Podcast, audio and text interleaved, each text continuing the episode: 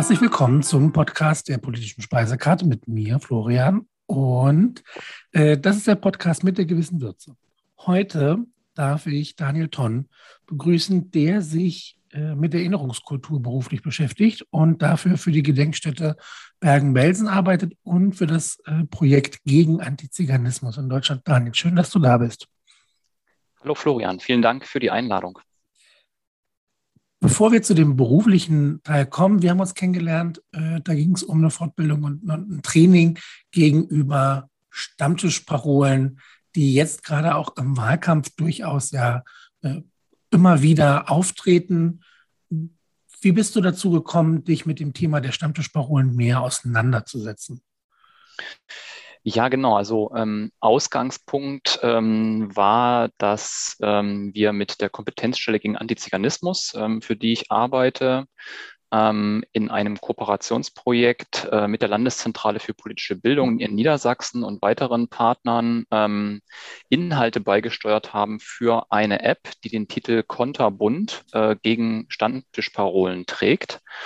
Und ähm, diese verschiedenen Organisationen haben verschiedene ähm, äh, verschiedene Ismen, nenne ich es jetzt mal, ähm, inhaltlich beigesteuert. Und bei uns war das das Thema Antiziganismus. Ähm, das heißt, wir haben ähm, äh, Texte entworfen, ähm, die eben in dieses Thema einführen und die über die App abrufbar sind. Und wir haben ähm, Antworten auf ähm, ja, gängige Parolen gegen Menschen, die als sogenannte Zigeuner stigmatisiert und ausgegrenzt werden, aufgeschrieben, auch aus unseren Erfahrungswerten mit der Community.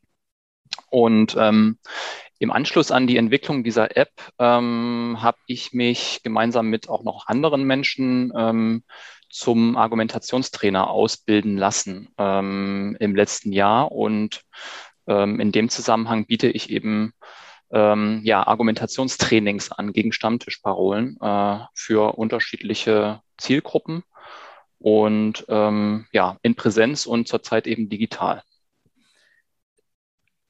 Die App habe ich auch schon ausprobiert, kann ich nur empfehlen. Die ist wirklich ähm, hilfreich. Natürlich nicht im Sinne von, ich kann da spontan was nachgucken, aber die Auseinandersetzung damit, ähm, glaube ich, hilft schon. Und ich möchte auch nicht zu viel vorgreifen, aber vielleicht kannst du ganz kurz zusammenfassen, wie so, eine, ähm, ja, so ein Training im Sinne von ähm, Kampf gegen Stammtischparolen aussieht. Was wird da gemacht? Wie läuft das ab?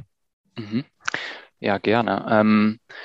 Also ähm, dieses ähm, Argumentationstraining ähm, funktioniert so, dass ähm, ganz viel mit dem gearbeitet wird, was von den Teilnehmenden kommt. Ähm, das heißt, ähm, am Beginn des Trainings sammeln wir erstmal gemeinsam, welche Stammtischparolen die Teilnehmenden eigentlich kennen, äh, wo, wo ihnen diese Stammtischparolen begegnen und ähm, versuchen ähm, so ein bisschen auch rauszuarbeiten, was Stammtischparolen eigentlich äh, charakterisiert. Ähm, und dann geht es ganz konkret um Fallbeispiele. Also dann geht es darum, ähm, welche Stammtischparolen ähm, begegnen den Teilnehmenden und die auch zu formulieren. Ähm, und dann eine Auswahl zu treffen, ähm, mit welchen Stammtischparolen wollen wir arbeiten in dem Training. Und arbeiten heißt, in eine Rollenspielsituation hineinzugehen. Das heißt, es gibt dann drei Personen ähm, auf der Pro-Seite, die also für diese ähm, Parole argumentieren und drei Personen, die dagegen argumentieren und alle anderen beobachten, hören zu. Und ähm, ja, in diesem Rollenspiel äh, kann man dann eben beobachten, wie so Dynamiken entstehen, wenn über eine bestimmte Parole, also beispielsweise ähm, ähm, alle Ausländer ähm, kommen nach Deutschland und beuten unsere Sozialsysteme aus oder ähnliches, ähm, wie solche Dynamiken dann ablaufen. Und dann kann man in eine Auswertung gehen im Anschluss äh, und gemeinsam reflektieren, was macht es schwer in solchen Situationen, äh, insbesondere natürlich für die Kontraseite und was macht es leicht ähm, und äh, was sind hilfreiche Strategien, um gegen Stammtischparolen ähm, anzugehen. Ähm, und äh, man kann daran dann noch weitere Rollenspiele anknüpfen. Man kann danach auch nochmal ähm, sich vertieft mit einzelnen Parolen auseinandersetzen, in dem Sinne, dass man ähm, rausgeht aus dieser Rollenspielsituation und versucht, ähm, sich mal in Ruhe mögliche Antwortmöglichkeiten in Satzform zu überlegen gegen Stammtischparolen. Und ja, das ist es eigentlich im Wesentlichen. Ähm, Klar, am Ende kommt ein Feedback und ähm, dann stellen wir die App nochmal vor, aber so sieht ungefähr so ein Training aus vom Ablauf. Wir haben, also du hast es ja durchgeführt, ich war dabei und ich will ruhig ehrlich sein, ich war durchaus skeptisch, weil ich ja ähm, regelmäßig erlebe, wenn man diskutiert, dass die sehr emotionalisiert werden, die Debatten, wenn es um sowas geht, wie zum Beispiel Ausländer, die äh, abgestempelt werden unter irgendwelchen Schubladen. Ich glaube aber schon, dass man, also ich habe auf jeden Fall was gelernt. Ich glaube schon, dass man da auch ähm, nicht nur auf diese Argumentation hinaus ist, sondern um ein bisschen was vorzugreifen, da geht es auch um die Frage, kann man da möglicherweise humoristisch drauf eingehen? Kann ich da üben, einen Perspektivwechsel aufzunehmen? Also was steht denn da eigentlich dahinter? Woher kommt sowas? Und ich habe das als sehr hilfreich empfunden, für mich Sicherheit zu gewinnen, wenn solche Parolen in der, im Alltag letztlich auftreten. Und ich glaube, das ist schon ein großer Schritt, denn selbst wenn ich am Ende niemanden überzeugt habe, aber zum Beispiel, dass ich mich öfter traue, dagegen auszusprechen, diese Strategien anzuwenden und irgendwie meine Position vertrete. Das ist, glaube ich, auch schon ein Erfolg, den man nicht verachten sollte. Ja, ja also kann ich dir nur zustimmen. Und ähm, ich meine, das, was es schwierig macht in solchen Situationen, ist ja, diese Situationen kommen häufig unvermittelt. Sie passieren häufig relativ schnell ähm, und häufig ist es auch so, dass die Pro-Seite den Vorteil hat, ähm, so eine Salve an ähm, Parolen und ähm, Aussagen, pauschalen Aussagen auf einen, sage ich jetzt mal, im übertragenen Sinne abzufeuern. Und ähm, ja, da, also das, was du gerade gesagt hast, ähm, Strategien dagegen, was kann hilfreich sein, das, das sind aber häufig auch Sachen, die, ähm, die, die, die, die wissen wir vielleicht auch schon so ein Stück weit, aber wir müssen sie uns halt einmal vergegenwärtigen und wir müssen sie üben. Also das, was du meintest mit Perspektivwechsel, zum Beispiel der Gegenseite Fragen zu stellen, sie persönlich anzusprechen, ähm, ausreden zu lassen, ähm, auch mit Fakten zu kontern, ähm, ähm die man hat. Natürlich nicht zu jedem Gebiet, aber ähm, ne, also das sind so, so Möglichkeiten, um, um auch sicherer zu werden.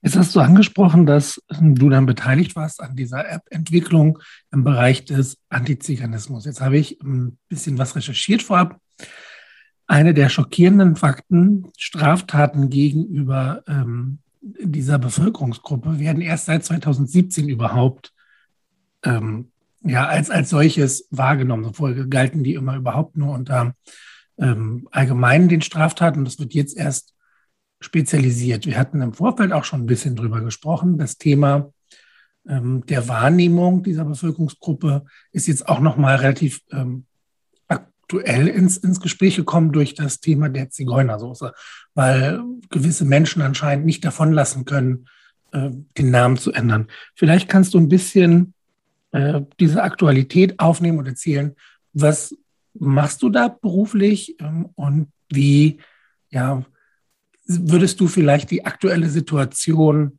ähm, dieser Menschen in Deutschland einschätzen? Also ähm, ich arbeite ähm, seit 2015 bei der Kompetenzstelle gegen Antiziganismus, kurz KOGA. Ähm, KOGA ist ein von, äh, vom Bundesprogramm Demokratie leben. Das ist so ein großes Demokratieförderprogramm des Bundesfamilienministeriums ähm, gefördert.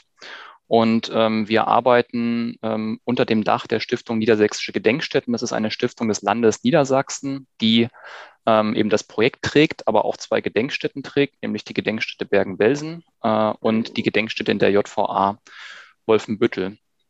Und ähm, ja, Kernziel unseres, ähm, unserer Kompetenzstelle ist es, ähm, Angehörige der, ja, der sogenannten Dominanz- oder Mehrheitsgesellschaft ähm, anzusprechen ähm, und äh, für das Thema Antiziganismus zu sensibilisieren ähm, und ähm, auch ähm, sie dazu zu bringen, zu überlegen, was man dagegen tun kann und wie man ähm, die äh, Teilhabe von Sinti und Roma ähm, erhöhen kann und Barrieren und Diskriminierung ähm, abbauen kann. Und ähm, wir richten uns da ganz gezielt an MultiplikatorInnen, also Menschen, die auch wiederum eine, ähm, eine Handlungswirkung, ähm, eine weitere Handlungswirkung äh, haben und ähm, sprechen da verschiedene Berufsgruppen an. In den letzten Jahren hat sich so herauskristallisiert, dass da ähm, ein, ein Schwerpunkt vor allem auf Menschen liegt, die äh, im Bereich der sozialen Arbeit, tätig sind ähm, bei Behörden ähm, und in Verwaltungen, bei Kommunen. Ähm, wir haben aber auch immer in unseren Gruppen Menschen, die in der schulischen und außerschulischen Bildung tätig sind, mit drin gehabt und zum Teil auch Personen, die äh, für die Polizei ähm, oder im Bereich äh, Justiz arbeiten. Hm, du hast gefragt nach der aktuellen Situation. Ähm, die Tatsache, dass wir, ähm, dass wir eine verstärkte Nachfrage auf Seiten von SozialarbeiterInnen und Menschen, die in Behörden arbeiten, haben, die äh, liegt ähm, vor allem daran, dass in den letzten Jahren ähm, verstärkt äh, Romnia, das ist der gendersensible Plural der Gruppe, ähm, ähm, verstärkt nach Deutschland migriert sind, und zwar vor allem aus Bulgarien und Rumänien, also auch EU-Mitgliedstaaten. Und ähm, diese Migration nach Deutschland, die, ähm, ja, die wirft eben diverse Fragestellungen, auch Herausforderungen auf, ganz konkret zum Beispiel, wenn es ums Thema Bildung geht. Ähm, äh, also da spielen so Sachen eine Rolle wie ähm, dass unterstellt wird, dass ähm, die äh, Romnia eben ähm, nicht lernen wollen ähm, oder solche Dinge wie Schulabsentismus ähm, oder ähm, ja, mangelnde Kommunikationsbereitschaft äh, von Eltern gegenüber Schule. Also das ist so ein, das ist so ein Thema. Ein anderes Thema ist eben ähm, ja das Thema ja auch Armut ähm, und ähm, da kommt eben vor allem dann auch das, äh, der Bereich der sozialen Arbeit hinzu oder auch Behörden, wenn es dann eben auch um so Fragen geht wie Unterbringung und ähm, ja, Integration in Anführungszeichen in die Gesellschaft. Ähm, das sind so Fragestellungen, die wir eben in den, in den Seminaren dann auch, ähm, auch aufgreifen, anhand von ähm, auch Fallbeispielen, die die Menschen eben dann mitbringen. Und ähm, bietet ihr sowas auch für die Schule quasi an, für, für Lehrpersonal oder ähnliches. Das wäre jetzt zum Beispiel etwas, mhm. was mich besonders interessiert. Und weil du, du hast ja selber angesprochen, dass da durchaus einige dieser Vorurteile sich auch auf den Schulkontext beziehen. Kann ich mich da als Lehrkraft informieren? Ähm, ja, also, ähm, also wir haben eine, eine eigene Webseite, ähm, koga-sng.de. SNG steht für Stiftung Niedersächsische Gedenkstätten. Also da kann man eben ähm, unsere Angebote sich angucken. Da findet man auch weiterführende Links und Informationen, auch zu Bildungsmaterialien beispielsweise. Und ähm, seit letztem Jahr ähm, machen wir auch ganz dezidiert ein äh, modulares ähm, Fortbildungsprogramm in Kooperation mit dem NLQ. Das ist das Niedersächsische Landesinstitut für ähm, Qualitätssicherung. Mhm. Genau, Qualitätssicherung, die also ähm, Schulen ähm, beraten. Und ähm, da arbeiten wir ganz konkret mit, ähm, mit KoordinatorInnen und ähm, BeraterInnen der ähm, interkulturellen und der Sprachbildung zusammen ähm, aus dem gesamten Land Niedersachsen. Und ähm, da geht es eben ganz, ganz konkret um schulische Teilhabe. Ähm, von ähm, vor allem eben Romnia aus, ähm, aus äh, Südosteuropa. Ja,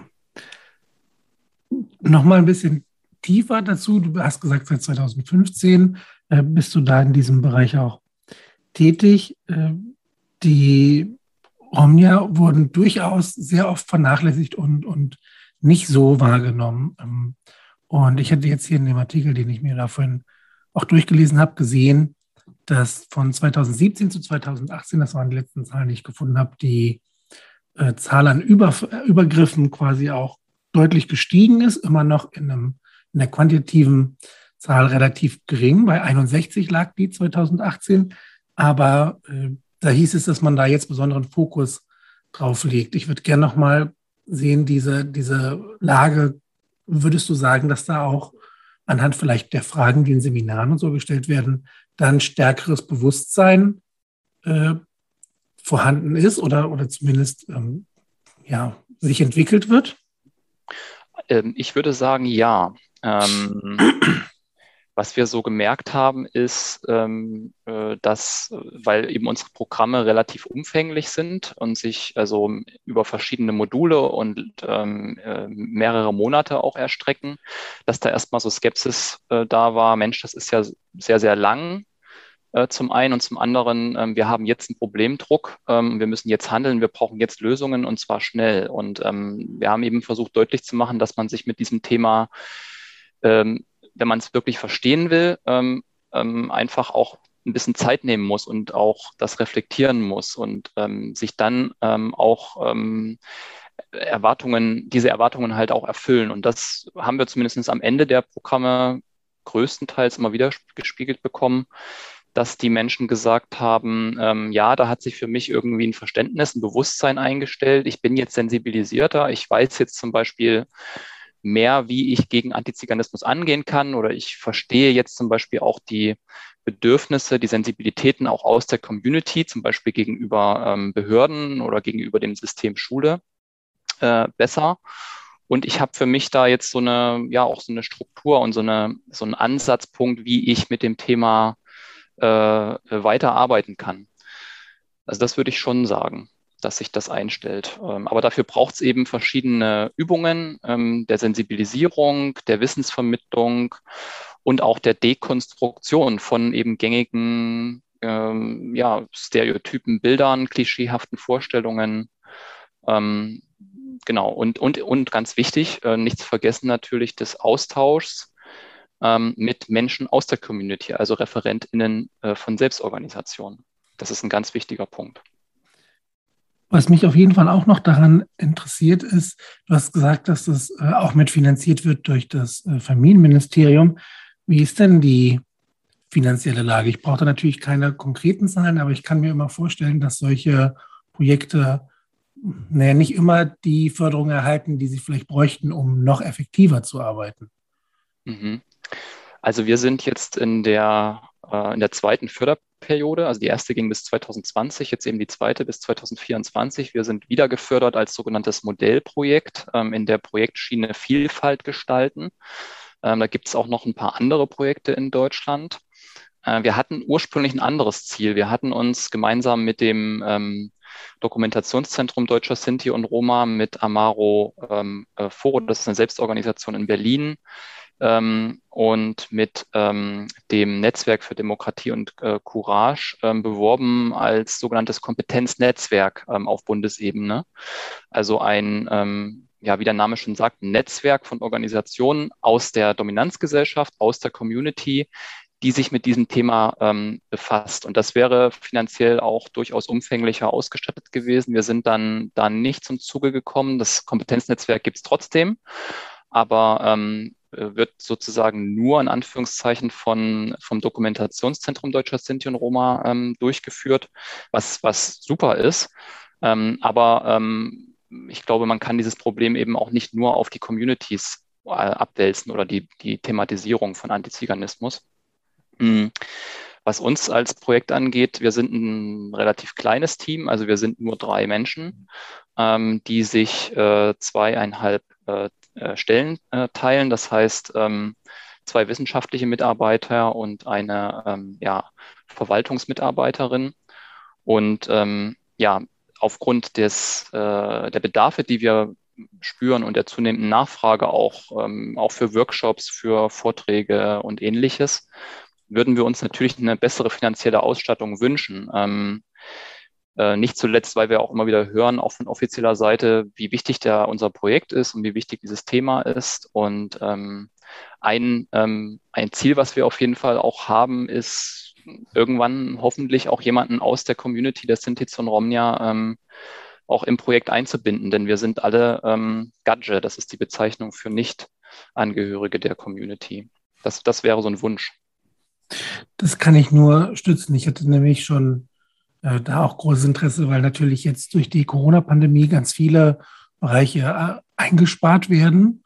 Ähm, da bin ich erstmal positiv äh, überrascht und zufrieden, dass überhaupt da diese finanzielle Unterstützung da ist. Ähm, wenn natürlich ich das auch deinem Wunsch da irgendwie Ausdruck verleihen kann, dass da auch noch mehr geht, wenn man irgendwie das, das nachhaltig aufbereiten möchte und eben nicht nur als so ein innovatives Projekt sieht, sondern wirklich auch fest verankert in der Förderung und in der Gesellschaft. Ja, ja.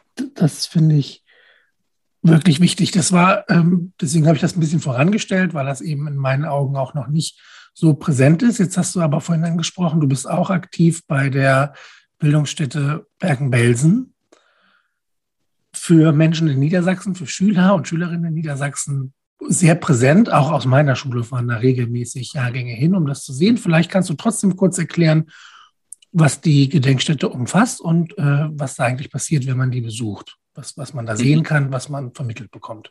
Mhm.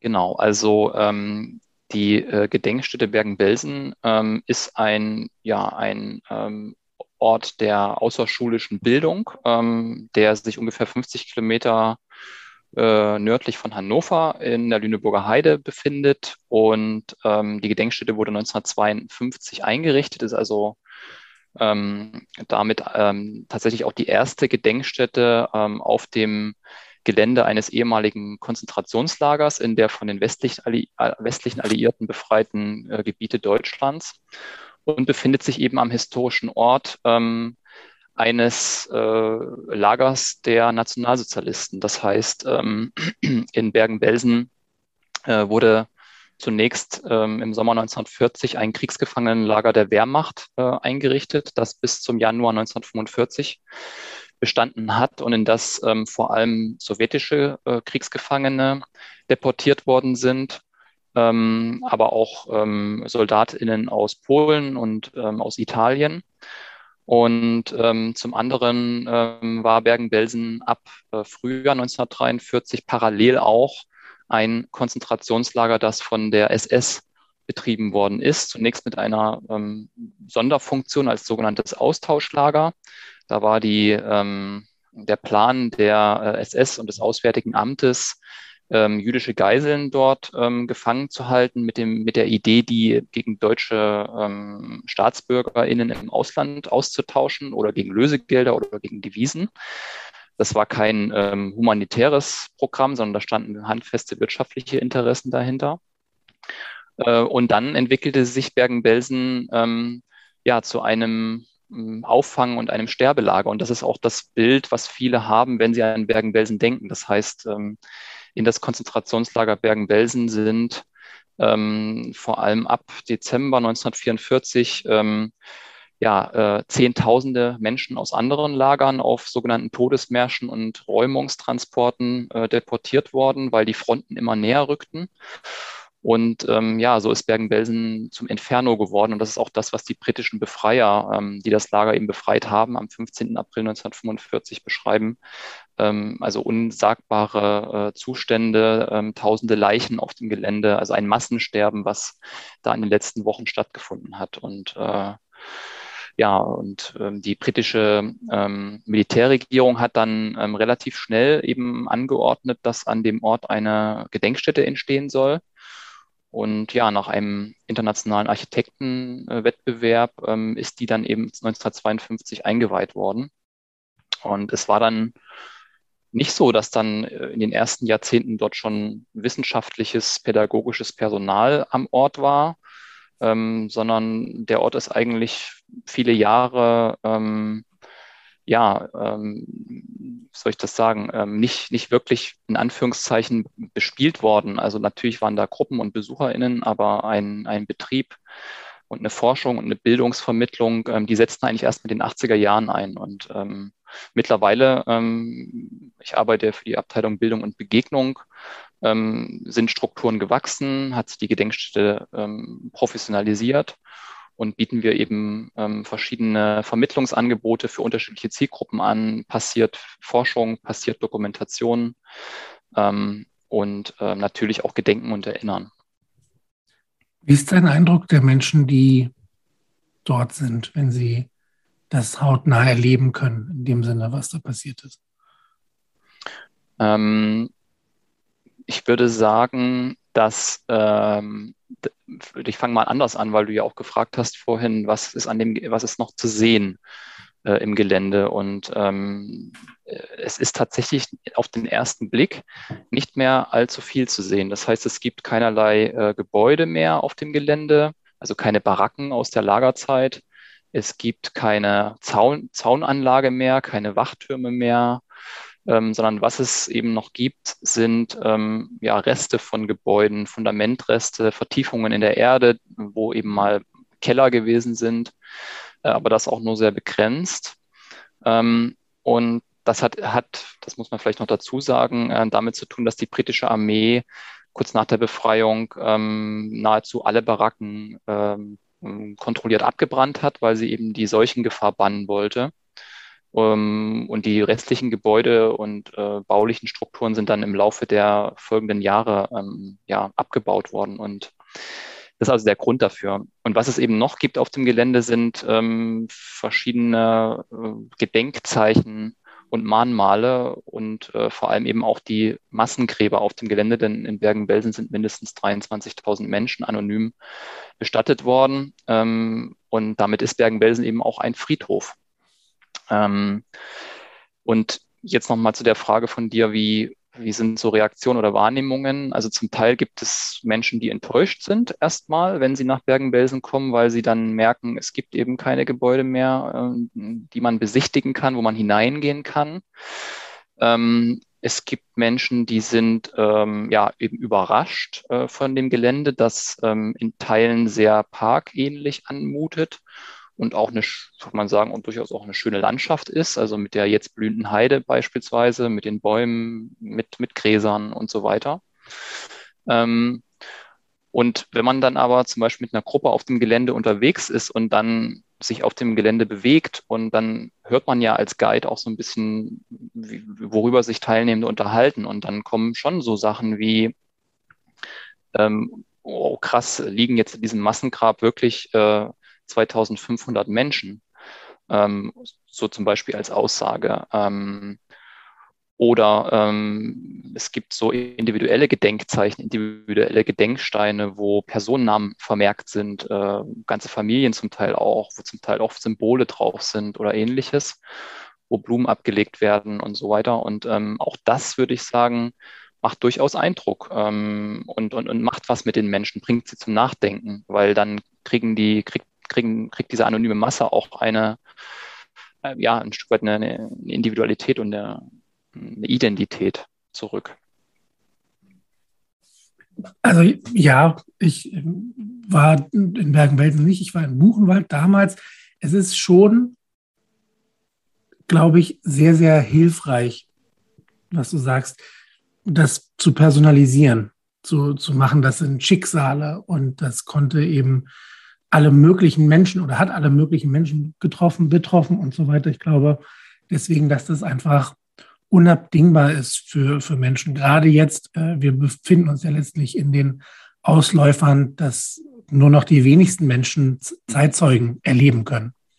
Mhm. Na, umso wichtiger ist es ja, dass wir so, so gut es geht die Erinnerung daran ähm, aufrechterhalten, um das zu vergegenwärtigen. Denn äh, wenn wir es jetzt irgendwie gesamtpolitisch sehen wollen, ganz Europa mhm. ist durchaus in Gefahr, rechte Tendenzen wieder zu stärken.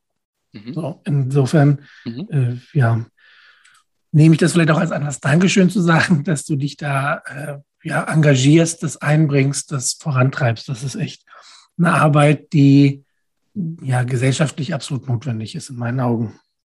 Ja, danke für das, für das Feedback. Ähm, das ähm, muss ich in jedem Fall weitergeben, natürlich an unser ganzes Team, ähm, also an die festen Mitarbeitenden, aber genauso auch an die ja, zahlreichen Honorarkräfte, die bei uns eben die ähm, Rundgänge und Studientage ähm, gestalten. Und ähm, ja, also vielen Dank auf jeden Fall für das Feedback. Vielleicht noch eine kleine Ergänzung. also dieses Personalisieren das ist, ähm, denke ich, vor allem auch dann nochmal möglich über unsere Ausstellungen und über unsere Quellen und Materialien, ähm, denn ähm, in unserem Dokumentationszentrum stehen eben vor allem auch Selbstzeugnisse von Überlebenden oder von Menschen auch, die nicht überlebt haben, also Quellen von Menschen, die nicht überlebt haben im, im, im Fokus.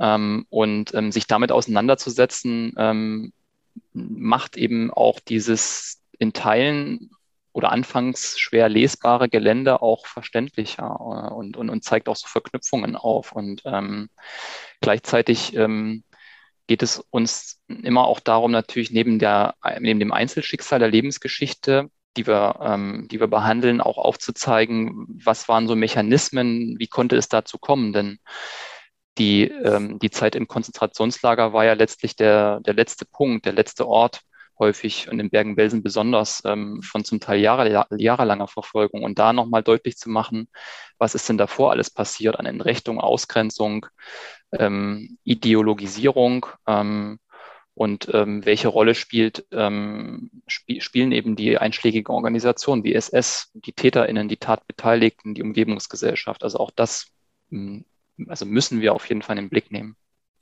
Ich finde, die Bedeutung wird ganz, ganz gut deutlich. Ich habe dann ein Zitat rausgesucht vom ehemaligen Bundespräsidenten Richard von Weizsäcker, so ein bisschen pathetisch, aber er hat da in seiner Rede zum 8. Mai ähm, 85, zum 40-jährigen äh, Jahrestag gesagt, wer aber vor der Vergangenheit die Augen verschließt, wird blind für die Gegenwart. Wer sich der Unmenschlichkeit nicht erinnern will, wird anfällig für neue Ansteckungsgefahren.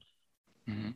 Das ist, glaube ich, eine gute Zusammenfassung, warum diese Arbeit eben mhm. jeden Tag überall notwendig ist. Mhm. Ja. Damit wären wir inhaltlich am Ende. Ich bin dir super dankbar, dass du da deine Erfahrungen und Gedanken aus ähm, ja, mit uns geteilt hast. Ich habe mir jetzt immer vorgenommen, zum Abschluss äh, meine Gäste auch zu fragen, ob sie zum, äh, zum Podcast der politischen Speisekarte auch ihr Lieblingsessen beitragen können als kulinarische Note zum Abschluss. Das ist, finde ich, eine sehr schöne Idee. Ähm, da muss ich einmal kurz überlegen, aber komme relativ schnell darauf. Und zwar ähm, ähm, Kartoffelbrei mit Pilzen tatsächlich. Also ich bin ein Kartoffelfan und ich bin ein Pilzfan. Und ähm, dieses Gericht ähm, kochen meine Eltern tatsächlich in Perfektion. Und ähm, ja, es ist ein sehr einfaches Gericht, aber sehr lecker und sättigend. Und kann ich nur empfehlen. Vielen Dank dafür noch und dann äh, schön, dass du da warst, Daniel. Ja, sehr gerne ähm, und herzlichen Dank für die Einladung nochmal.